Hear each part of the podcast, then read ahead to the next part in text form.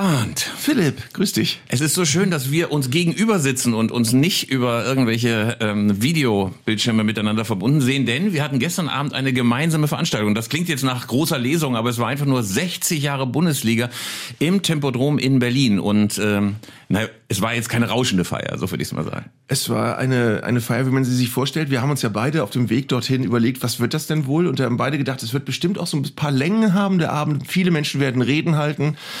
Und ähm, aber es gibt wahrscheinlich was Nettes zu essen. Und am Ende, wie soll ich sagen, war es ein eher langatmiger Abend mit vielen Reden, aber sehr gutem Essen. Sehr schön war, der Bundeskanzler Olaf Scholz alle kunstvoll eingeschläfert. Man hatte das Gefühl, er hat die Rede das aller, allererste Mal gesehen, als er sie vorgelesen hat. Und äh, er hat sie schön wegsediert. Aki, er hat, sie, er hat sie beim Lesen überflogen. Sowas habe ich noch nie gesehen, äh, im Prinzip. Sehr, sehr großartig, ja. wirklich. Ähm, aber schöner, rührender Moment. Otto Rehagel auf der Bühne und verkündete nochmal, dass er mit Beate jetzt 60 Jahre zusammen ist. Otto Rehagel sprang auf die Bühne mit 85 Jahren. Das Ding ist, äh, er sollte eigentlich gar nicht auf die Bühne. Also Laura von Torra hat nur seinen Namen erwähnt. Er stand dann auf und holte sich Beifall ab. Und dann hat ihn wohl, sie ihn wohl gepackt und davongetragen und er ist zur Bühne gegangen, auf die Bühne gesprungen hat auch so eine Art Tanzschritt gemacht. Äh, und dann hat er noch, wollte er unbedingt das sagen.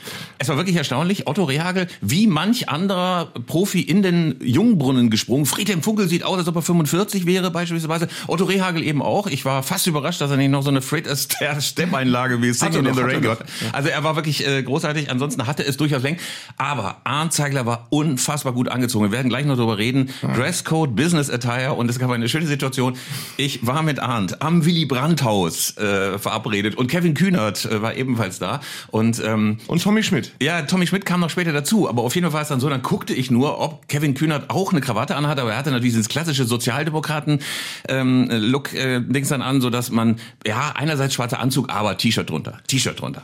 So. Philipp, Philipp, hatte eine Krawatte mit, äh, die sah aus wie bei mir ein Spültuch zu Hause. Die war zusammengeknüttelt in einer Anzugtasche äh, äh oder eine Jackentasche.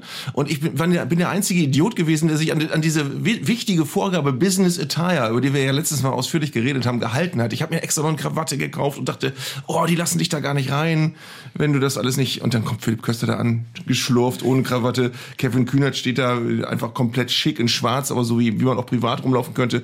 Und ich in meinem Konfirmationsanzug. Anzug. Das und Tommy Schmidt sah aus wie, ähm, wie so ein italienischer Dandy, der in der Diskothek ja. noch ein bisschen was reißen will. Ja. So sah er aus.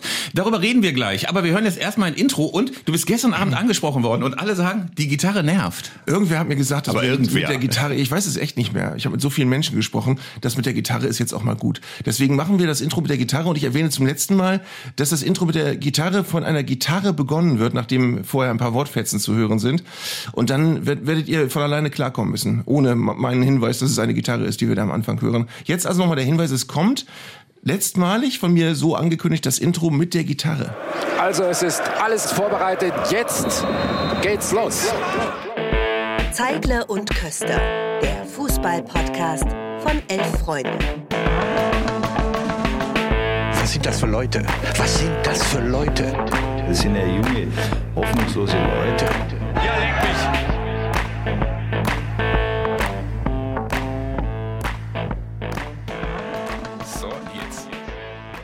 War das eine Gitarre?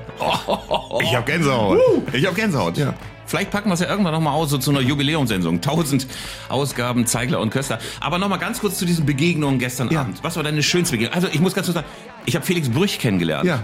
Der ein bisschen ähm, immer so aussieht wie so ein, wie so ein, wie so ein wie so ein Soldatendarsteller aus im Zweiten Weltkrieg. In so amerikanischen Filmen so ne? Kantiges Kind aber der gute der gute. Ja aber aber natürlich der gute ja. der zum Schluss die Brücke von Remagen nicht sprengt oder ja. so. ja. so einer. Ja. ja. Aber auf jeden Fall sehr nett sehr sehr nett. Ja. Ähm, wo wir bei Schiedsrichtern sind mich hat Edgar Steinborn Klammer auf aus Sinzig angesprochen wo ich auch sofort wusste wo der herkommt. Das haben wir ja auch schon mal gehabt in einer der letzten Folgen. Ähm, der bis ich glaube in die mittleren 2000er gepfiffen hat ähm, und der unter anderem äh, vor fast genau 20 Jahren das Spiel, was Werder zum Doublesieg gebracht hat, in München gepfiffen hat. Und der von sich aus auf mich zukam und sagte, ich gucke mit meiner Frau immer deine Sendung. Und dann habe ich mich eine halbe Stunde mit Edgar Steinmann aus Sinzig unterhalten. Das war sehr, sehr schön. Ähm, Günther Pröpper war da, großer Respekt, äh, Legende vom Wuppertaler SV, der mal in einer äh, Regionalliga, damals noch die zweite Ligasaison, 52 Tore geschossen hat.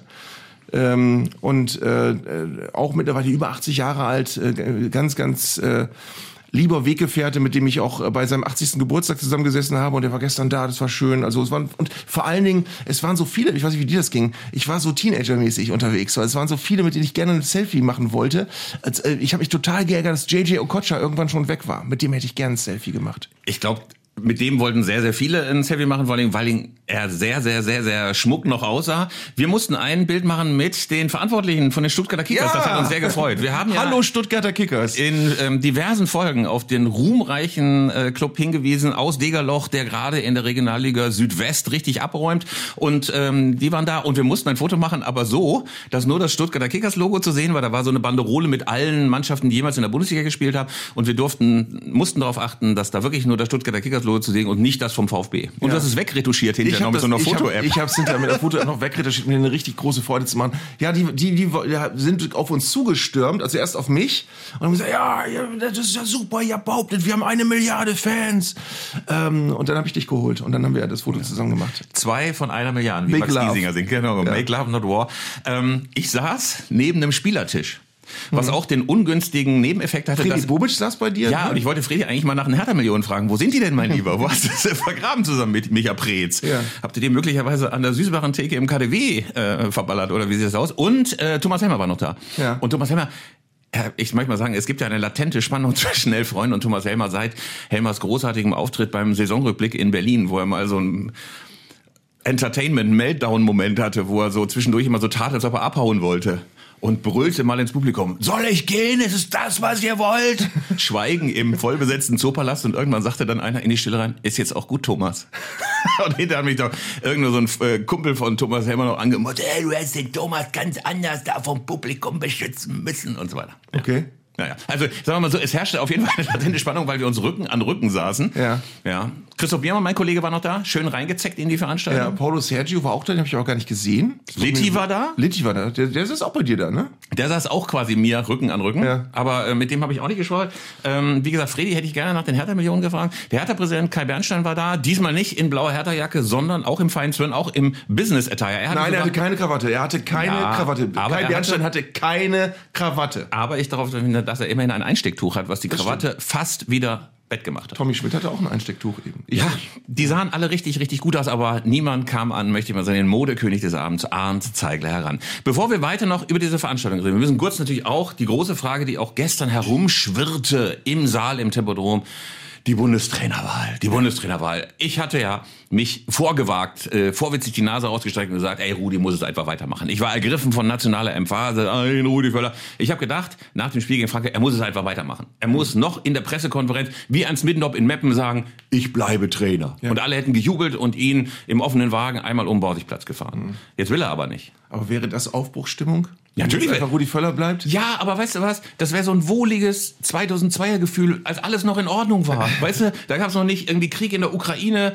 Ähm, äh, äh, man dachte, oh, es ist doch alles super. Das ist na gut, äh, 11. September war schon, aber ansonsten war irgendwie so im Fußball Deutschland noch die Welt noch in Ordnung. Irgendwie. Aber weißt du, äh, weißt du, äh, an was ich dann auch denken muss? Hast du noch vor Augen, wie großartig sich Rudi Völler nach seinem letzten Länderspiel verabschiedet hat von den Fans? Das war ja bei der Euro 2004, wo sie ja in der Vorrunde, ich glaube, nach diesem desaströsen letzten Spiel gegen Lettland rausgeflogen sind. Oder? War das nicht so? Ich glaub nicht, dass oder, Lettland Oder war. war es Portugals zweite Mannschaft? Doch, Lettland war dabei. Ernsthaft? Ich glaub, ja, und ich glaube, Deutschland, ist- wir gucken gleich nach. Kann auch sein, 0 Auf, äh, wann haben sie den 0 zu 3 gegen Portugal verloren? Das war 2000 unter Ribbeck, ne? Oder war das, Ja. das Spiel, wo Conceição drei Tore gemacht hat? Also 2004, auf, ich gucke jetzt, ich, ich rede ein bisschen weiter, halt die Leute einfach ran. Ähm, und, und da hat Rudi Völler nach seinem letzten Länderspiel, bei, bei einem desaströsen Abschneiden bei der Euro 2004, ist er vor die Fans getreten, hat so eine schulterzuckende Bewegung gemacht. Die haben ihn geliebt. Ja. Ja, also alles das, was, was die Nationalmannschaft im Moment nicht hatte an Kredit, hatte sie damals noch. Und ehrlich gesagt ist es doch genau das Rezept, wie Rudi Völler mit einer total mittelmäßigen Mannschaft, mit Carsten Janker und diesen ganzen anderen Untoten Vize-Weltmeister geworden ist. Na gut, zum Schluss saß dann Olli Kahn irgendwie Kaugummi count und mit starrem Blick am Torpfosten in Yokohama. Aber ich muss echt sagen, ähm, das war irgendwie genauso das Spielvermögen der deutschen Elf, wie wir es jetzt auch wieder haben. Und dann können wir was reißen. Wir sind nach einem 1 zu 2 gegen Tschechien im dritten Spiel rausgeflogen. So nämlich. So, und dann hatten wir am zweiten Spieltag hatten wir ein 0 zu 0 gegen Lettland und am ersten Spieltag 1 zu 1 gegen die Niederlande. Ich hätte eine Doppelhaushälfte verwettet, dass Lettland nie an irgendeinem relevanten Turnier Doch, die hatten so einen. Torjäger, warte mal. Die hatten so einen Torjäger, der damals total gehypt wurde. Mit so einem sehr schwierigen Namen. Und zwar, Moment, wo haben wir ihn? Didi Hamann, nicht mit der Zeile verrutscht. Der, der berühmte lettische Goalscorer Dietmar Hamann, der heute als Experte im deutschen Fernsehen arbeitet. Äh, wer Pakowskis? Wer? Ey, noch nie gehört den Ma Namen. Noch Maris- nie gehört den Namen. So, und ich google den jetzt. Ich glaube, der ist bestimmt hinterher teuer vertickt worden nach der Euro. An Hansa Rostock. Als Doppelspitze mit Igor Pamitsch. Es ist ja selten erzählt worden, dass unser Kollege Jens Kirschneck sein Kind nach Jari Littmann benannt hat. Okay. Ich weiß auch nicht warum. Das ist auch nur ein random Fakt, den ich hier einstreue, den ja auch niemand interessiert, aber ähm, Ist ein ehemaliger, Maris Verpakowskis ist ein ehemaliger lettischer Fußballer und heute Fu- Fußballvereinspräsident. Und er ist dann nach der Euro 2004, nee, er war schon bei Dynamo Kiew. Und zwar sechs Jahre lang. Dann äh, Ge- Getafe, Hajduk Split, Celta Vigo. wusstest du, was Arto Wichniarek inzwischen macht? Nein. Äh, rate mal einfach, irgendein ein random Beruf. Hat nichts mit Fußball zu tun. Nein, gar nichts. Aber du kennst es, Goldschmied. Äh, Goldschmied wäre auch super. Krawattenhersteller. Krawattenhersteller. Oder wie Jogi Löw, Hemdenhersteller oder Hemdenvertreiber. Nein, er baut für Krobak das Osteuropa-Geschäft auf. Nein. Ist schon ein super Job. Hat er, oder keine Ahnung, hat er vor fünf Ist Jahren Krobak gemacht. eigentlich die Marke, wo es La Flûte gibt? Ja, Laflüt, das ist dieses lange Baguette, Genau, an dem man ungefähr eine Bahnfahrt lang Knochentrocken. Knochen. ohne jede, ohne irgendeinen flüssigen Anteil. Aber Krobak, gute Marzipan-Croissants. Immerhin. Oh, Verpakowskis hat zwei Kinder. In erster Ehe war er mit Baiba Seska, der Tochter des Bürgermeisters von Lipaja, verheiratet. Im September 2013 heiratete er aber Alisa Elskre. Kommen wir noch mal Der kurz. Name ist bestimmt nicht korrekt ausgesprochen, aber- Lass uns mal kurz zu Rudi Völler zurückkommen. Ja. Rudi Völler will nicht. Also er war so nass geschwitzt. Er wirkte ja so, als ob er in einen dieser schlimmen Starkregenanfälle gekommen wären, die gerade Deutschland so heimsuchen. Aber er war einfach nur unglaublich fertig. Alle Leute, die in der Mixzone auf Rudi Völler gewartet hatten im Westfalenstadion, oh, dachten, ey, gib dem Defibrillator und irgendwie ein nasses Handtuch und äh, noch ein Heißgetränk, ein Latte Macchiato vielleicht. Aber Es heißt er war übrigens fertig. Defibrillator. Ich habe das auch mal falsch gesagt. Was hab ich gesagt? Defibrillator. Wie Ich heißt habe das Defibrillator. Ich habe das mal in einer. Sendung, habe ich x-mal Defibrillator gesagt. Da habe ich mit diesem einen Spieler gesprochen, der mit einem Defibrillator gespielt hat. Äh, Und er hat dich korrigiert. er hat mich ganz scheu korrigiert, ich habe es aber nicht gehört. Ich habe einfach weiter stur Defibrillator gesagt. Das heißt aber Defibrillator. Ähm, ja, Rudi Völler nass geschwitzt. Ich muss auch ganz ehrlich sagen, ich, äh, ich wünsche es ihm auch nicht, weil was, was würde passieren? Er würde wahrscheinlich ein bisschen Schwung reinbringen, wir wären aber nicht von jetzt auf gleich dann plötzlich ein Euro-Favorit und wir würden wahrscheinlich dann trotzdem äh, nicht reüssieren und dann würde man hinterher sagen, okay, es lag also nicht an Rudi Völler, wahrscheinlich war die Mannschaft nicht gut genug. Das kann ich aber jetzt auch schon sagen. Also dann gehen wir mal die Kandidaten durch. Julian Nagelsmann. Ich hätte erst auch gedacht, ey, der ist frei, der hat Bayern trainiert, ein gutes Gefühl für die jungen Spieler. Aber ich muss dir einfach sagen, ich glaube einfach nicht, dass er dieses Gefühl rüberbringt, das Rudi äh, in Dortmund rübergebracht hat und das wir eigentlich brauchen, damit die Leute wieder Bock auf die Nationalmannschaft haben. Ey, ich weiß, wie oll Rudi Völler ist, ich weiß, dass der die Mannschaft fürchterlichen Fußball hat spielen lassen. Ich weiß auch, wie motzig der sein kann und dass nur ein einziges Spiel direkt nach dem Trainerwechsel nie irgendwie ein Indiz ist. Aber ich habe irgendwie gedacht, der würde wenigstens irgendwie so ein so ein, so ein, äh, so ein wohliges Retro-Gefühl würde der mitbringen. Bei Julian Nagelsmann ist es einfach so, dass ich das Gefühl habe, der ist super, aber der kann gar keinen Bock auf diesen Job haben. Ich meine, da klingeln hin und wieder mal Premier League Clubs an, vielleicht geht er auch mal nach Spanien zu einem großen Club und dann kommt die Nationalmannschaft und das ist so ein Job mit viel Tagesfreizeit. Das ist sowas für Yogi, der dann zwischendurch nach Freiburg fahren kann und dann noch mal ein Espresso nehmen kann. Sowas. Oder La Flûte. Oder Laflüte am Freiburger Bahnhof. Jogi Löw ist Laflüte. Ich drehe mal eben mein Mikrofon, damit ich dich besser angucken kann. Ähm, ich fand aber schon auffällig, wie sehr von Anfang an die Stimmung gut war in Dortmund. Also, dass du wirklich gemerkt hast, jetzt ist auf einmal Wohlwollen da, auf einmal ist wieder Kredit da äh, und auf einmal siehst du den Leuten, auch, du hättest den Leuten auch eine mittelmäßige bis unterdurchschnittliche Leistung nachgesehen. Auf einmal spielen die gut und haben eine ganz andere Körpersprache und du merkst, so sehr es mir für Hansi Flick leid tut, auch dieses Bleierne ist weg, dieses, die Entschuldigungen sind weg, dieses äh, sich am Trainer irgendwie hochziehen, dass, dass der ja eigentlich nach der WM schon nicht mehr hätte weiter im Amt bleiben dürfen, ist weg. Also das war, das war auf jeden Fall gut. Was ich bizarr fand, ich weiß gar nicht mehr wer, vielleicht kommst du noch drauf von den Rednern, das gestern gesagt hat, irgendeiner hat ja die fantastische Einschaltquote gelobt, dass die über 10 Millionen Zuschauer hatten im, im Fernsehen. Ähm, und hat das verbunden mit, da ist ja oft mal sofort wieder eine neue Lust auf die Nationalmannschaft. Ich glaube, das war die Neugier am Untergang. Ich glaube, die Leute, die, die das Spiel geguckt haben, haben gedacht, jetzt kriegen wir voll einen auf den Sack und dann sind wir am Arsch. Das waren die Leute auf der Gegenfahrbahn, wenn du äh, auf der einen Spur irgendwie einen Auffahrunfall hast mit mit mit mit Ja. äh, Rettungshubschrauber-Einsatz. Ähm, aber natürlich war die Stimmung anders. Einerseits, wie gesagt, der Effekt, ey, jeder Spieler nach dem Trainerentlassung muss ja sagen, ey, an, an mir lag's nicht. Jetzt ist der Knoten geplatzt und die Bremse gelöst. Äh, Ich glaube nur, ähm, dass das natürlich ein flüchtiges Gefühl ist. Ne? Und alle sind natürlich froh, wenn da weiß er, der alte Rudi, da kommt der Werthers echte Opa nochmal aus dem Sofa und sagt, Leute, spielt mal ganz ruhig und wir bringen ein bisschen Ordnung und wir spielen wieder mit einer Doppelsechs und so weiter und die ganzen Experimente lassen wir beiseite. Äh, Keine Experimente, Adenauer äh, in der Form von Rudi Völler. Ich glaube nur, das hat natürlich keinen Bestand. Du hast dich eben drum rumgedrückt mit dem raschen Themenwechsel, weil du den Namen Louis van Gaal nicht in den Mund nehmen Ach so. willst. Wir waren bei, genau, wir waren bei, bei, bei der Nationalelf äh, Bundestrainersuche.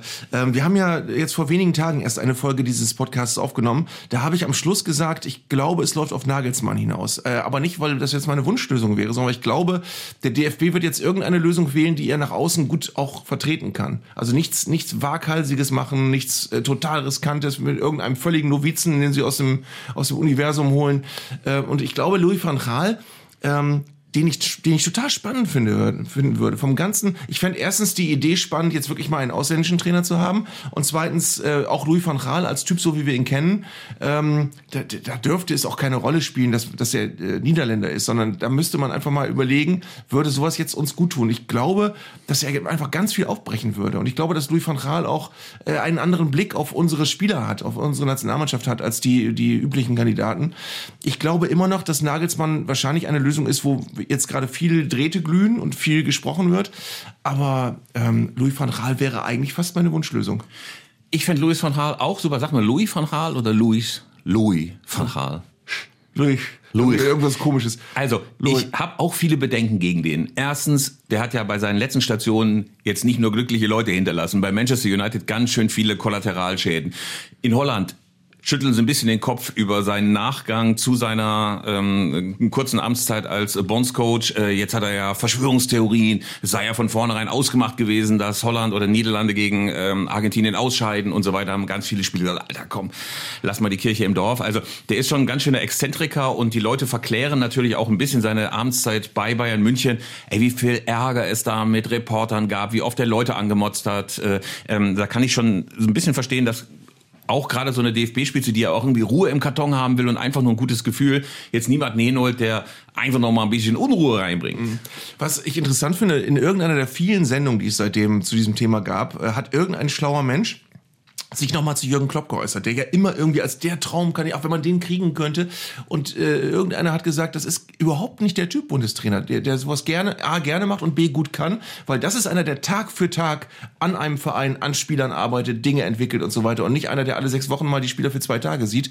Da, äh, da ist über A, der Typ nicht, der, der Spaß dran hätte und B, auch nicht der Typ, der das am besten kann, sondern der, der kann wirklich, im, wirklich im tagtäglichen Training, wenn er Leute sieht, wenn er Leute äh, weiterbringt und so weiter, das ist sein Ding und das ist das, was er in Liverpool hat und das wird er im Leben nicht aufgeben für den Nationaltrainerjob und ich glaube, es ist auch nicht schlecht, weil ich, er wäre als Typ natürlich total kompatibel mit der Öffentlichkeit, äh, die Leute hätten total Bock auf eine Nationalmannschaft mit Jürgen Klopp als Bundestrainer, aber ich glaube, das ist überhaupt nicht sein Ding. Ich glaube, Jürgen Klopp erfüllt unendlich viele Sehnsüchte. Sehnsüchte, Sehnsüchte des deutschen Volks. Der ist einerseits ist er einer, der ist schlau, der kann reden, der hat einen Blick über den Tellerrand, der ist gleichzeitig auch noch eine gewisse Affinität zur Religion, der ist jemand, der einen empathischen, menschlichen Blick irgendwie auf die Menschen hat. Ich habe Gänsehaut.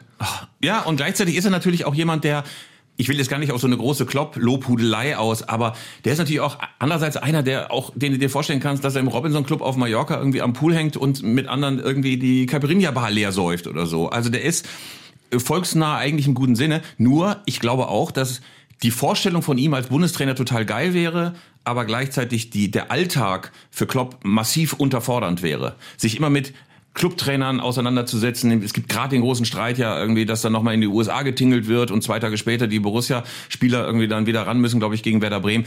Also das sind ja solche Sachen, da möchtest du dich als Bundestrainer überhaupt nicht mit äh, auseinandersetzen. Mhm. Ähm, ich glaube, die Wahrscheinlichkeit, wenn man mal so gucken würde, was wird es denn? Natürlich, ich glaube, dass es Jul Julian Nagelsmann wird. Er ist eine Lösung, der wird wollen, also weil es gerade kein konkretes Jobangebot andererseits gibt. Ich glaube auch, dass das dessen Eitelkeit kitzelt, jetzt mal für neun Monate der Hoffnungsträger der Nation zu sein mit knallharten Fokus auf sich und darauf, was er mit dieser Mannschaft macht. Ich glaube, das reizt den dann auch. Und ich glaube auch, dass der dafür zu haben ist, dass dann auch nach der Euro wieder Schluss ist. Mhm. Dann geht er halt zu Chelsea oder zu Tottenham oder zu, zu Getafe oder wohin auch immer. Was ich übrigens interessant fand, wenn man mal drüber nachdenkt, gestern der Abend, also 60 Jahre Bundesliga am Tempodrom, es war kein ehemaliger Nationaltrainer da, also Bundestrainer. Ähm, Jogi Löw war nicht da, Klinsi war nicht da, ähm, Flick Hansi, war nicht Hansi da. Flick sowieso nicht. Wo, ja, da habe ich mich aber ernsthaft gefragt, sag mal, wie ist es eigentlich, wenn Hansi Flick jetzt vor drei Tagen entlassen worden ist? Sagen die dem, ja, pass mal auf, Hansi, du hast zwar eine Einladung, aber komm mal nicht. Oder hat, hat der natürlich auch überhaupt keinen Bock, zu so einer Veranstaltung zu gehen? Und ähm, aber äh, Olli Bierhoff ist irgendwie auch in so, in so einem Kreis jetzt erstmal verbrannt. Also es ist so, du hast das Gefühl, alles, für was die Nationalmannschaft in den letzten 20 Jahren stand, ist irgendwie gerade indiskutabel. Also es äh, passiert nicht und die, die Verbindung ist gerade wie gekappt. Äh, Rudi Völler wollte eigentlich kommen. Der hat sogar im, im ARD-Interview gesagt, ich habe ja morgen da 60 Jahre Bundesliga, das wird bestimmt auch nochmal schön. Hat dann aber abgesagt, weil ihm das dann doch zu viel geworden ist. Das wäre der Einzige gewesen, der hätte kommen können. Also du hast das Gefühl, wirklich die Ära dieser ganzen, äh, wo ja immer einer aus dem anderen folgte, Cleansey gegen Löw, Löw über, Löw gegen Flick über, das ist echt jetzt ein Cut. Ja, die Süddeutsche hat, ich glaube, es in der letzten Folge schon erwähnt, dass ja so die südwestdeutsche Christoph Knär. Äh, ja, Christoph Knär, ähm, das ist so, so quasi diese südwestdeutsche Oligarchie oder Ja. sowas genannt. Ähm, man muss natürlich so sagen, dass das ein harter Bruch jetzt ist. Ähm, die Frage ist nur, was kommt jetzt? Und insofern ist es vielleicht sogar ganz gut, wenn es Rudi Völler nicht wieder macht, wenn man einfach nur das Gefühl hat, dass der komplette Backlash Richtung 2000er Jahre, das kann es dann auch nicht sein. Was mich nur wirklich, wirklich auch äh, durchaus angerührt hat, war die Begeisterung auf der Bank gegen Frankreich. Weißt du, vorher saßt du dann, und das ist natürlich auch mal ein bisschen populistisch, aber vorher saßt du die immer mit ernsten Minen und äh, eigentlich hattest du das Gefühl, diese ganze Nationalmannschaft war, das hat man in der Doku gesehen, aber auch in den Spielen danach, von einer unglaublichen, freudlosen Glocke überwölbt. was Bleiernes. Die haben sich auch gegenseitig alle so in die Tiefe gezogen gefühlt. Ne? Ja. Die Stimmung war immer so, dass da keiner, keiner war ein Ausreißer, keiner hat da. Deswegen ist ja wahrscheinlich in der, in der Doku Niklas Füllkrug so aufgefallen, weil der relativ frisch dazu kam und äh, viele gute Momente hatte in der Doku als, als einziger eigentlich, weil alle anderen irgendwie keinen Bock mehr hatten auf das alles. Also es war.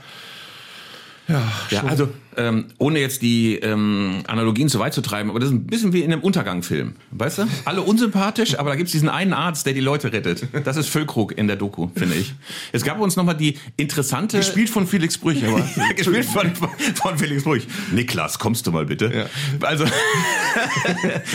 reizvoll, ein reizvoller Gedanke. Ähm, es wurde aber auch, ähm, ich, ich will den Namen nicht nennen, aber Steffen Simon hat gesagt, ähm, die Doku wäre, glaube ich, anders rezipiert worden, wenn es im Frühsommer besser gelaufen wäre. Dann hätten alle gesagt, oh, dunkle Zeit, Katar, aber jetzt wird's ja besser. Ich glaube, die hat wirklich erst durch diese desaströse Rutsche mit mehreren Spielen, die alle vergeigt wurden, überall alles schlecht, Stimmung schlecht, Flick da irgendwie mit Dauerdurchfall auf der, äh, also mit einer Mine, äh, die dem entsprach irgendwie auf der äh, Trainerbank sagte man, um Gottes Willen, ey, was ist das für eine schlechte Laune, sollen wir jetzt uns so neun Monate weiterhangeln und dann kam noch dieser, dieser Downer durch diese, äh, durch diese Doku. Was ich aber spannend finde, ist, dass du in der Doku auftauchst. Was ja unser, ein, ein, einer, einer unserer Hörer hat uns ja darauf hingewiesen. Folge Ich guck zwei. Auf, auf einmal Folge nicht. 2 nach knapp wusste sieben es Minuten. nicht. Auf einmal, Kuckuck, Herr Köster. Wir reden die ganze Zeit über die Doku und mit keiner Silbe erwähnt dieser Mensch, dass er drin vorkommt. Ich wusste es nicht. Das ist irgendwo von irgendwas anderem runtergerippt. Keine Ahnung. Ey, aber was total geil war, auch mit so einem totalen Instantsatz. Ja. Zum Thema Katar.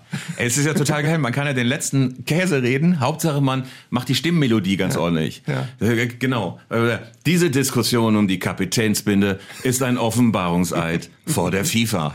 Ganz wichtig, dass man zu sagt, vor der FIFA. Philipp Köster für Fantasiesender 2 Berlin. Das war ein schöner Moment. Das war ein, also ich war für auch, mich das Highlight. Ja, wirklich. es war für mich auch. Folge 2, kurz vor der Sechs Minute Minuten 7. 50 ungefähr, ja. Äh, äh, uns eingebettet äh, in den Fußballphilosophen Wolfram Eilenberger und noch irgendjemand. Also ey, so eine unerträgliche Kritikerreihe, weißt du? Ich glaube, du sagst so sieben Sekunden lang. Ja, genau. du. Und ich gucke, mag ich in die Kamera? Nee, an der Kamera vorbei. Das ist immer ganz wichtig. Ja. Nicht in die Kamera gucken, gucken Sie mich, mich bitte an. Ja. Ist eine wir- für den DFB. Ich finde es übrigens toll, wie wir hier sitzen tatsächlich, weil wir ja sonst immer weit entfernt voneinander sind. Wir sitzen hier in Berlin in einem Studio bei bei erstens ganz früh morgens. Für uns ist überhaupt nicht unsere Zeit. Also deine vielleicht schon, meine nicht. Das ist im Radio Primetime, mein Lieber. Es ist jetzt 8.35 Uhr gerade. Die Sonne blendet mich, dich nicht, weil du dem Rücken zur Sonne sitzt. Und unter dieser, wir sollten öfter so aufnehmen. Äh, Ja, äh, das liegt daran natürlich, dass du in diesem weit entfernten Eiland wohnst und Ja. nicht in der Hauptstadt, mein Ja. Lieber. Naja. Naja, gut. Pass auf. Also, wir halten noch mal ganz kurz fest, damit wir es wenigstens abgeschlossen haben und danach mal zu dem ganzen anderen Ärger kommen. Ich muss dich nämlich noch zu diversen anderen Themen Oh ja. befragen. Ähm, wir halten fest, Julian Nagelsmann am wahrscheinlichsten. Luis von Gaal ist Schade, ein Kuss ja. für alle Muttis von der Europameister. Ich fände super, wenn er dann auf dem Römer steht. Stell dir mal vor, mit der deutschen Nationalmannschaft. Ja. Neben ihm der betrunkene Musiala. Ja. Endlich mal Alkohol. Und dann kommt Luis van Gaal im Deutschland-Trikot und sagt, ein Kuss für alle deutsche Muttis von der Europameister. Ich fänd's, ich ganz geil. Ja. ja. Ähm, äh, und wenn der es nicht wird, Stefan Kunz, obwohl er in, in der Türkei nur schlimme Resultate einfährt? Also das Ding ist, ich finde, außer den Namen, die wir genannt haben, es ist ja kaum jemand denkbar. Ralf Hasenhüttl hat einer gesagt. Ja, okay. Habe ich auch gedacht, naja, also bitte. Na, aber also, ich, bitte. Felix Magath will ja um, wür- würde ja gerne. Ähm, hat sich selber ins Gespräch gebracht. Ich bin bereit. Ja, Effenberg hat doch Magath, glaube ich, auch mit. Ja. äh, ne? Und Lothar Matthäus hat selber abgesagt. Ja. Ich stehe nicht zur Verfügung. Darf Danke, noch, Lothar. Ich, ich- eine Sache ist mir noch ganz, ganz wichtig. äh, Auch, auch ein großes Thema der letzten Tage, seit Deutschland Basketball-Weltmeister ist. Es macht mich rammdösig, dass so viele Leute jetzt auch auf den DFB eindreschen, weil der, weil der die Flick-Entlassung während des WM-Finales der Basketballer bekannt gegeben hat. Ähm, weil ich, ich verstehe diese Problematik nicht. Also es gibt ja auch zahlreiche äh, auch Kollegen, die sich total echauffieren und wütende Videos äh, gepostet haben. Frank Buschmann, ein vierstündiges Video was, gepostet. Was für eine, eine, eine erbärmliche Reaktion des DFB. Ich verstehe das nicht, weil ich habe das, das Finale der Basketballer auch geguckt. Irgendwann machte mein Handy Kuckuck-Flick entlassen. Ich habe dann aber nicht mit betretenem Gesicht und lustlos dieses Finale weitergeguckt, sondern ich habe es dann zu Ende geguckt. Also so zu tun, als könnte, hätte man das Finale nicht mehr verfolgen können, nachdem die Flickmeldung raus war. Finde ich, das liegt ja an jedem selbst. Und wenn man das Finale, wenn man sich danach nicht mehr aufs Basketballfinale konzentrieren konnte, ist nicht der DFB schuld. Also das ist, äh, das wäre ein bisschen einfach. Ich glaube, man müsste vielleicht auch immer ein kleines bisschen den Blick noch weiten. Also wenn du nur auf den Sport guckst, aber entschuldigt, die Welt dreht sich insgesamt weiter. Stell dir mal vor, es ist irgendwas passiert, irgendwie äh, Koalition einigt sich auf neues Bürgergeld. Ja. Oh, Basketball läuft, da Ja. warten wir noch mit. Ja. Oder Haus stürzt ein. Bitte mal ein, ein bisschen warten im. Holz. Haus. Also ich habe so ein bisschen das Gefühl, das war jetzt so ein billiges Opfer zu sagen, ey, der DFB, sind die denn total geisteskrank? Das Ja. gibt's doch wohl gar nicht. Wie gesagt, manche echauffierten sich dann so fürchterlich drüber, als ob das irgendwie der Tabubruch schlechthin gewesen sei der letzten 20 Jahre. Wie kann der DFB das machen? Also, gibt sicherlich noch, man hätte eventuell noch eine halbe Stündchen warten können, alles okay, aber dass man sich jetzt so empört, finde ich auch ein bisschen albern. Man wollte aber vor allem auch äh, nicht äh, riskieren, dass die Bildzeitung die Meldung vielleicht als erstes hat, ehe der DFB irgendwas Offizielles dazu hat. Sowas äh, Ja. spielt ja auch noch eine Rolle. Und was auch interessant ist, ich habe auch einem unserer Hörer eine ähm, äh, relativ schnell eine lange Mail zurückgeschrieben, der auch so in diese Kerbe schlug, die Basketballer, da kann man mal sehen, das sind noch richtige Kerle und da ist alles und ähm, äh, nicht, nicht wie beim Fußball, diese Memmen und da das macht richtig Spaß, denen zuzugucken und im Basketball, das läuft alles viel besser. Wahlweise war das auch immer mal im Handball und im Eishockey so, dass das richtige Kerle sind und nicht die Fußballnationalmannschaft. Und da habe ich mal geguckt und habe ihm dann aufgelistet, wie oft die Basketballer sich weder für Olympische Spiele noch für die Weltmeisterschaft qualifiziert hatten, wie oft die Eishockeyspieler mal bei einer WM nicht dabei waren oder beziehungsweise bei, bei Olympischen Spielen, dass die Handballer mal bei Olympia nicht dabei waren und so weiter. Das passiert immer. Das ist auch nie gut, weil natürlich sind dann immer Fehler gemacht worden, aber so zu tun, als seien manche Sportarten ja dem Fußball primär äh, überlegen und als würde, äh, also von Natur aus und als würde da nie irgendwas schiefgehen und nur die Fußballer ähm, äh, kacken oft mal ab, das stimmt einfach nicht. Ich kann, glaube ich, auch inzwischen dieses Gerede von echten Kerlen nicht mehr reden. Oh. Da schwingt so viel alte Kamelle mit, so von wegen, ja, da werden die Jungs wie Kruppstahl gezüchtet, Bundesjugendspiele, ich noch als Riegenführer dabei und so weiter. Also ich habe so das Gefühl, das ist so ein äh, so ein Bild von Sportlern, das gezeichnet wird, das auch überhaupt nichts mehr mit modernem Sport zu tun hat. Das ist ja so Hochleistungswissenschaft plus persönlichem Willen plus tausend andere Sachen, aber immer so dieses, das sind noch Kerle, Hast die die- haben noch morgens Holz gehackt und dann geht's auf den Trainingsplatz raus. Hast du die Meldung Typen. gelesen nach dem, nach dem Sieg gegen Frankreich, dass schon die Hymne sei ja ganz anders gewesen? Ich habe die Meldung nicht gelesen und schon bei der Hymne sah alles viel besser aus. Also Ja, ja. Da kann man immer mal wieder, äh, ist auch eine, eine Oldie but Goldie irgendwie, aber mal an 74 erinnern, als die Nationalmannschaft ganz großartig aufgespielt hat und keiner den Mund bewegt hat, als die Nationalhymne gespielt wurde. Also die sportliche Leistung hängt sehr, sehr wenig davon ab, ob du das nur mit großer Emphase brüllst. Äh, diesbezüglich, ja, die spanische Nationalhymne hat keinen Text, äh, die alte Geschichte kennen wir ja und trotzdem sind die zwischendurch mal Turniersieger ist geworden. übrigens schön, dass du das Wort Emphase benutzt, weil viele Leute kapieren nicht, dass empathisch und emphatisch zwei völlig unterschiedliche Dinge sind. Googelt das, es? mal, googelt das mal zu Hause. Ja. Weißt du, was mich wahnsinnig macht? Wenn die Leute konzeptionieren sagen statt konzipieren. Das wusstest du auch nicht. Ne? Sagen sehr viele Leute. das, muss ich erstmal konzeptionieren. Ich glaube, konzeptionieren gibt's auch. Aber warum konzeptionieren sagen, wenn es konzipieren auch gibt? Das stimmt. Aber googelt mal emphatisch und empathisch. Das sind zwei sehr unterschiedliche Dinge. Was ist denn empathisch? Empathisch ist gefühlsbetont Oh, Philipp so. Köster, was ist denn empathisch? Fragen Sie Philipp Köster 2023. Nein, nee, sag mal, also das, äh, äh, nee, was ist der Unterschied meine ich? Was empathisch ist, dann ja, was ist denn dann, dann, machen wir jetzt, dann machen wir jetzt eine lehrreiche Folge und ich, will- ich will jetzt, äh, also empathisch ist halt wirklich äh, Anteilnahme, sich in andere Menschen Ja, das versetzen weiß können. ich. So, jetzt pass auf, jetzt google ich mal Ich fordere emphatisch. Empathie immer wieder ein. Äh, was ist denn emphatisch? Emphase Äh, ist wahrscheinlich so sowas aus der Chemie oder so. Die Emphase ist eingeläutet. Oder so. So, Moment. Live googeln mit Arndt Zeigler. Gegen 10.35 Uhr Genau. gegen der Podcast Emphatisch weiter. bedeutet mit Nachdruck und eindringlich. Was ganz anderes, was komplett anderes. Ja. Ja. Okay. Wieder was gelernt. Ja.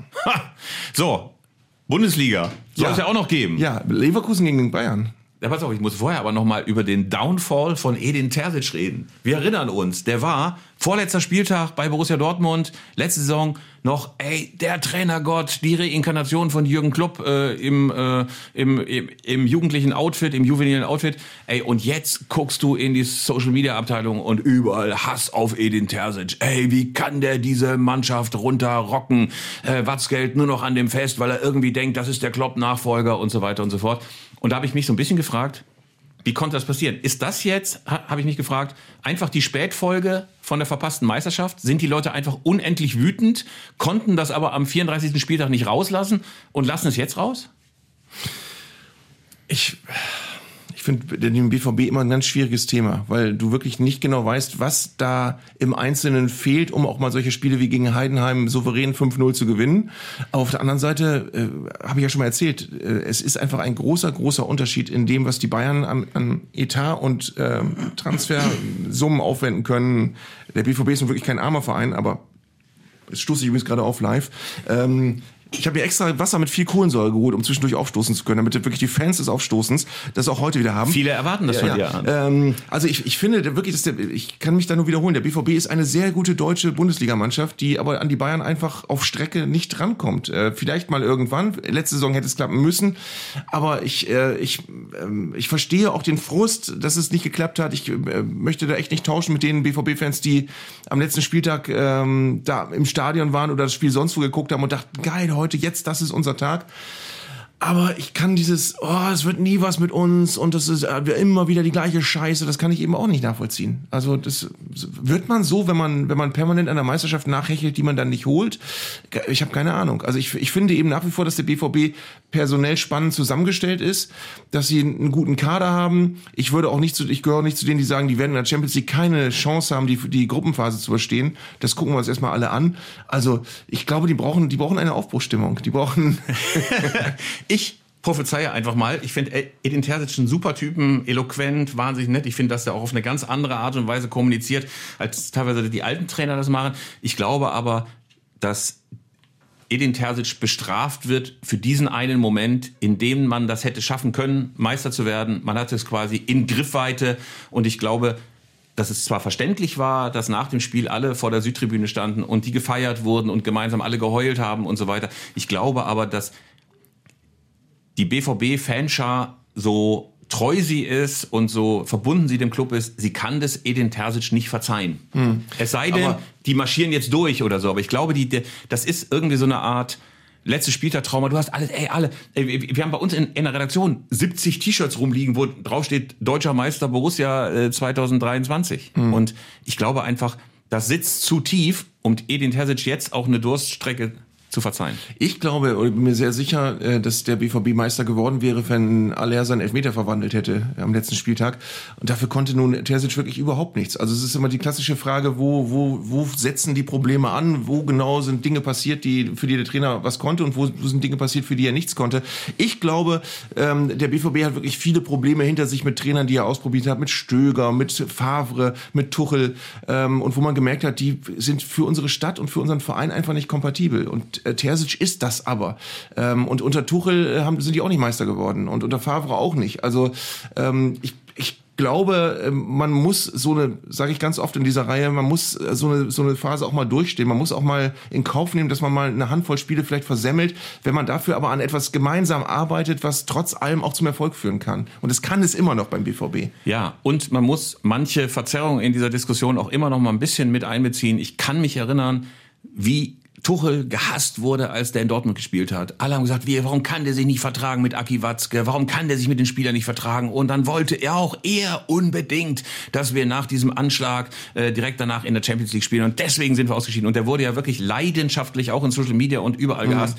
Und jetzt hörst du, ach, ey, Watzke hat Tuchel vergrault, wie konnte der nur? Unter Tuchel haben wir wenigstens noch Titel geholt und so weiter. Also die Verklärung beginnt dann an dem Tag, an dem der entlassen worden ist und der nächste geholt wird. Insofern würde man sich eigentlich wünschen, dass die mal ein bisschen Geduld haben. Ich habe einen BVB-Fan in meinem Freundeskreis, der sagt, ja, ich finde, jetzt müsste man Nagelsmann holen. Äh, Und ich glaube, Nagelsmann in Dortmund, äh, wenn du überlegst, wie viel, wie, wie oft die gefremdelt haben mit einem Trainertypen, auch weil der irgendwie menschlich da nicht hingepasst hat. Ich glaube, Nagelsmann als gescheiterter Bayern-Trainer äh, in Dortmund, ähm, wir haben über Permanent Make-up und über Hochwasserhosen letzte Folge schon geredet, das, der würde da überhaupt nicht funktionieren, glaube ich. Also es, ich, ich halte ihn für einen sehr, sehr guten Trainer, aber ich glaube, er würde da nicht funktionieren.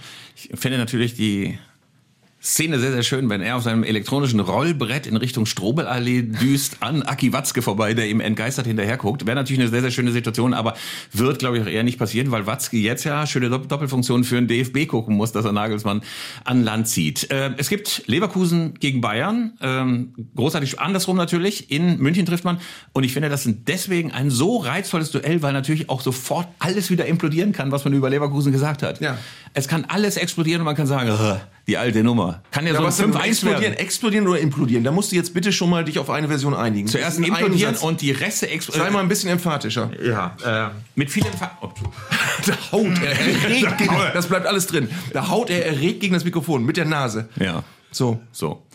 Jetzt habe ich mich wieder beruhigt. Ja. Philipp, komm mal runter. Also, komm mal runter. Also, Also, es explodiert was ich oder sagen eins wollte. von beiden explodiert halt oder Dieses explodiert. ex- und implodierte Gebilde Bayer Leverkusen. Ja. Ähm, die können natürlich total deprimiert nach Hause fahren, weil es wieder so ein 6-1 geworden ist. Also irgendwie sowas total demütigendes. oder die gewinnen da 2 und du hast monatelang jetzt einen Bayer Leverkusen Hype, der einfach nicht mehr ab. Ja, den wir auch befördern werden. Ja. Gab es große Vorwürfe mir gegenüber. Ja. ja Mit- toll. zu Recht. Der Werksverein, der Werksverein, der Billenclub, die niemals in der Liga spielen würden, wenn es nicht diese Ungerechtigkeit gäbe, dass die Werksclubs sich noch ihre Verluste... Sprechen die wirklich alle so? Die dich sprechen alle so. Ja. Die sprechen so eine Mischung aus Kehlkopfoperation und Marlon Brando in der Parte 1. Hallo, grüß euch. Nein, ich will nur sagen, diese Argumente verstehe ich alle. Ja. Und irgendwie kann ich trotzdem Xabi Alonso einen geilen Trainer finden und trotzdem kann ich diese Mannschaft ganz lustig finden. Also wahrscheinlich ist das dann so ein so ein Riss im Blick, den man hat. Ich, ich sehe das alles. Weißt du, ich sehe, dass die äh, sich pampern lassen und äh, die würden wahrscheinlich allerhöchstens zweite Liga äh, Süd spielen, wenn ähm, das irgendwie nicht diese, diese Ausgleichsmöglichkeiten gäbe. Und trotzdem, irgendwie finde ich es gerade hübsch. Ja, äh, ich finde, du kannst es fast runterbrechen ein bisschen auf die auf die Stürmertransfers mit Boniface und Harry Kane, weil das ist irgendwie das eine ist so typisch Bayern, das andere ist so typisch Bayer Leverkusen und äh, ich habe ja schon Steffen Baumgart zitiert, der gesagt hat, also wenn ich ganz viel Geld hätte, dann hätte ich eher Boniface geholt als Harry Kane. Oh Gott, spricht man den Boniface aus? Ja, Ich habe immer gedacht, das wäre so wie so ein Ort, den Christoph Kolumbus auf seiner amerika Nein, nein, nein, Boniface. ich musste den ja in heißt der, der Boniface? Der heißt wirklich Boniface. Wir haben uns, äh, als, als ich den Namen mal in der, im Zusammenhang mit der Europa League sagen musste, haben wir uns ein Video gesucht, wo er sagt, Hi, I'm Victor Boniface. Okay. Und äh, ja, Oh Gott, ist das peinlich. Ich habe immer Boniface gesagt. äh, Fatsch. Oh. Ähm, nein, aber ich finde wirklich, äh, wenn, wenn du am Ende hast du äh, einen Boniface und einen Harry Kane und beide haben vielleicht 25 Tore geschossen, dann finde ich die 25 Tore von Boniface geiler, weil der keine 100 Millionen gekostet hat und weil der irgendwie so aus, aus Belgien äh, aus dem, aus dem Nichts geholt worden ist und bei Harry Kane besetzt du halt eine Stelle mit einem, von dem du weißt, der macht, der schießt halt immer seine Tore. Ist gut, ist schön, den zu haben, aber ist eben nicht, hat nichts mit, mit, mit Fantasie zu tun. Aber stell dir mal vor, so einen richtig ekligen Leverkusen-Hype. Alle plötzlich mit Du hast, du hast doch damit angefangen. Ihr macht doch die Stimmung. Ja, ihr macht doch die Stimmung. Ja. Für die seid ihr verantwortlich. Aber ich sag nur, ähm, der, der lässt halt großartigen Fußball spielen. Und ich muss auch sagen, ähm, Rudi Völler hat ja auch den einen oder anderen Leverkusener spielen lassen äh, beim Spiel ähm, gegen Frankreich. Ich glaube schon, dass das, ähm, dass das einfach sehr schön anzusehender Fußball ist. Aber dann kann ich dich trotzdem in dieser moralischen Frage nochmal fragen. Ja. Wir haben Stefan Ortega Ja. in Manchester getroffen und werden auch mit ihm eine Geschichte machen fürs nächste? Heft. Und ich habe mich gefragt, weil ich habe einmal Stefan Ortega auf Twitter irgendwie zum Geburtstag oder zum gelungenen Einzug ins FA Cup Achtelfinale gratuliert und da kamen sofort 50 Leute drunter. Ey, wie kannst du Stefan Ortega dazu gratulieren? Die sprechen auch alle so. Ja. Äh, per Social Das ist Media. die gleichen. Nein, nein, das, das ist der gleiche. Nein, ähm, aber City ist doch der totale Drecksclub. Ja, stimmt. Ich bin einfach in dem Moment ähm, denke ich, ey, ich freue mich für Stefan Ortega Ja. und gleichzeitig denke ich, ja, das ist schlimmer, schlimmer, schlimmer, schlimmer Club irgendwie mit, mit, mit einem fiesen Konsortium und der Plastikclub schlechthin, der sogar die Fanclub-Fahnen seiner Mitglieder digitalisiert hat und die auf Bildschirmen im Stadion abdings. Natürlich ist das indiskutabel, total indiskutabel. Und trotzdem freue ich mich für den. Also man kommt, glaube ich, da nicht raus im Profifußball aus diesen, diesen moralischen Zwiespalten. Ja. Ja, verstehe ich vollkommen. Also die Diskussion ist wirklich allgegenwärtig, aber man kann halt als Stefan Ortega auch nicht sagen, ja, aber Manchester City sind mir ein bisschen zu fragwürdig. Ich gehe lieber zu Luton Town, wenn ich in England spielen möchte. Also wenn du die Möglichkeit hast und vor allen Dingen, die haben ja auch ein echt ein tolles Modell gefunden, dass er zwar in der Liga nicht nicht der erste Torwart ist, aber eben trotzdem viele Einsätze bekommt, wo er glänzen kann und tut das einfach auch. Und es wurde ja angefragt vom FC Bayern, ob er das nicht machen könnte. Aber was für ein Kompliment für Stefan Ortega. Ich sag noch mal, vor ein paar Jahren, zweite Liga bei Arminia Bielefeld gespielt, hat Pep Guardiola gesagt, nee, den, den brauchen wir. Den brauchen wir. Den, den lassen wir nicht gehen. Ja. Also fast kannst du nicht mehr erreichen. Ich meine, er hätte jetzt ja auch so ein, so ein klassisches Bayern dritter Torwart-Schicksal erleiden können oder das hätte nicht funktioniert. Aber zwischendurch, Liam Gallagher twittert noch, oh, Ortega nach dem FA Cup-Spiel. Ich habe gedacht, ey, mehr kannst du nicht erreichen, als dass Liam Gallagher sagt, ey, wie geil ist das denn? Da gibt's doch gar nicht. Der Ortega, Ja. wer ist das denn? Und er sagt, Liam Gallagher spricht immer mit dieser Stimme, ne? Ey, wie geil. Ey, wie geil ist das denn? Ich glaub's nicht, du. Wer ist das denn? Das ist der Ortega. Ja. Original. Und ich glaube, die ganzen Kritiker, die so sprechen, wie du sagst, die, das sind auch alles Leute, die wollten die Brücke von Remagen sprengen. Unbedingt. so nämlich. Zusammen mit Felix Brich. Ja. Als Niklas Nee, Felix. Brüch ja nicht. Der, der hat es ja verhindert, Felix Brüch. Stimmt. Ich weiß gar nicht, wer. Nee, ist die Brücke von Remagen gesprengt worden? Ich muss mal. Ich habe ja das noch- Geschichte das studiert. Nein, nein, nein, nein, nein, noch- pass auf. schon emphatisch ich, gegoogelt Nein, habe? ich versuche das mal aus dem dritten Semester Geschichte bei der Uni Bielefeld. Nee, pass auf. Es war In nicht dem Moment nehme ich das nein, Handy und google's. Pass auf, stopp. Nein, nein, nein, nein. Tu das Handy weg. Pass auf. Also. Remagen wurde nicht gesprengt. Das war das, äh, das ist ja der Film. Es gibt ja dieses, äh, äh, alle Brücken wurden gesprengt über den Rhein, damit die Alliierten nicht rüber können. Nazi-Deutschland, fies. Aber die Brücke von Remagen wurde nur so halb gesprengt. Mhm. Und dann mit Pontonbrücke rüber. Felix Brich. Vorne im ersten Panzer. War der Gute. Äh, Damn Nazi-Crowds. Ja. Was haben wir denn noch, noch für einen Spieltag? Also äh, an diesem, an diesem Spieltag besser gesagt. Was haben wir denn noch? Ähm. wir haben Dortmund in Freiburg, ist auch nicht ohne. Oh, äh, Freiburg. Auch Meltdown. Die kann man in Stuttgart so hoch verlieren. Hat die Mannschaft gegen den Trainer gespielt. Fände ich in Freiburg mal eine interessante Diskussion. Vielleicht sind alle genervt von, von Christian Streich. Ja. Und wir haben, äh, äh, in, wir haben auch Darmstadt gegen Gladbach. Das ist letzter gegen 16. Tommy Schmidt ist schon jetzt ein, ein Bündel, hilfloses Bündel Mensch nur noch vor diesem Spiel. Stell dir mal vor, die verlieren da. Ja. Weil, Also Gladbach nach drei Spielen ein Punkt, minus vier Tore, Darmstadt null Punkte, minus acht Tore. Und, und jetzt gegeneinander. einer unserer Autoren hat sehr, sehr viel Wut aus Gladbach auf sich gezogen, weil er in einer Endtabelle Gladbach auf Platz 16 getippt hat. Ich fand's auch Quatsch. Und er hat auch nur Gladbach auf Platz 16 getippt, weil sie am Anfang vergessen hatten, quasi die ganze Tabelle aufzustellen und Platz 16 war noch frei. Also es gab gar keinen sportlichen Grund. Aber seitdem 500 Leute, ja, ey, Freunde auch nicht mehr ernst zu nehmen, Schmierenblatt auf Bildniveau und so weiter. In der Stimme sprechen die auch. Ja. Das gibt's doch gar nicht. Also auf jeden Fall, auf, auf jeden Fall. Ähm, es sieht nicht gut aus für Gladbach und ich kann verstehen, dass alle nervös sind, weil alle dachten, ey, unter Seoane kehrt der tolle Fußball, die großen Gladbacher Zeiten zurück. Man will wieder Fohlenfußball spielen. Ist das nicht eigentlich wirklich auch so, dass ihr verantwortlich gemacht werdet dafür, dass Vereine gerade abschmieren? Ja. Ähm, Eintracht Frankfurt letztes Jahr. ja, das, das, äh, ich, ich bin, bin in meiner Sendung angefeindet worden in dem Jahr, als Felix Magath Trainer bei Schalke war. Und die waren halt am Anfang permanent punktlos letzter.